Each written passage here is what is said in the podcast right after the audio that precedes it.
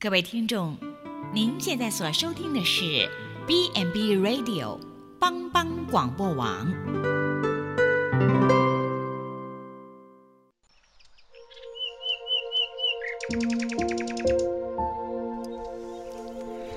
一日之计在于晨，一天的开始，愿你有好心情面对每一件事。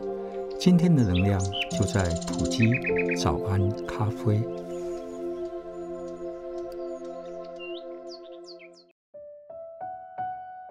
欢迎收听今天的普基早安咖啡，让我们从圣经神的话语来成为我们今天的力量以及帮助。在我们所处的世界里，举凡性别、文化、各种主义、种族，甚至宗教，都有着有形无形的框架，而这有形的框架，就如柏林围墙或南北韩的三次八度线，无形的框架就像关系、仇恨、关系的破裂。在圣经引夫所书第二章第十四节，因他使我们和睦，将两下而为一，拆毁了中间隔断的墙。我们与神之间。因着罪的阻隔，有着过不去的框架。然而，因着他，也就是耶稣基督，在十字架上灭了冤仇的框架，使我们与神可以归于一，与神可以和好。人原无法跳出这罪的框架，然而神却用他自己在十字架上代替性的死，拆毁了这框架。使我们得以重新与神恢复关系，重新连结。在第一次世界大战，有驻守意大利某个小镇的一个年轻的军官，结识了当地啊一位神父，两个人交谈甚欢，也成为了好友。而这个军官是个虔诚的基督徒，而这个神父。当然是天主教徒，两个人因为因缘际会，一见如故。然而在一次执行的任务中，这个军官身负重伤。而当他的弥留之际，他再三的嘱咐神父，无论如何都将自己葬在神父所负责的墓园里。这个军官去世之后，这个神父就开始着手。这个挚友军官的遗愿，然而他却碰到了墓地安置的问题，因为在当时天主教教会一力大力的主张反对异教徒葬在天主教的墓园。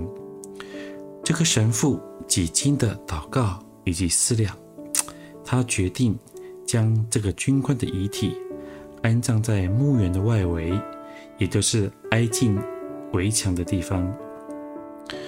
时间过了好几年，某一日，有一位老兵重返这个小镇来看望这个神父。他临走时想起他当年的战友，就请求神父带他到那位军官的墓前来吊念。出乎意料的，他惊讶的是，这个军官。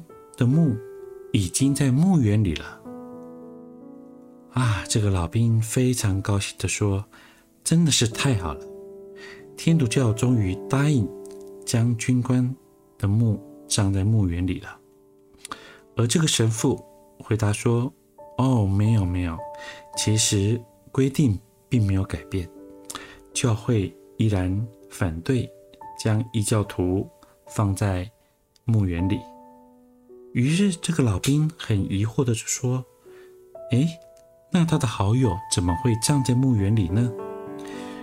这个神父回答说：“因为没有人规定我不可以移动墓园的围墙啊！多么巧妙的破框啊！”这让神父与老兵两个人忍不住地相视而笑了。克服困难，我们都需要坚持不懈的努力。然而，有时候我们需要换位思考，不要纠结于框架。当框架不再是框架时，你的思维将会因此豁然开朗。圣经哥林多后书五章第二十一节：神使那无罪的代替我们成为有罪，好叫我们在他里面成为神的义。神已为我们拿掉那最难过的墙，我们还有什么过不去的坎吗？我是埔基关怀师耀慧，祝福你有一个美好的一天。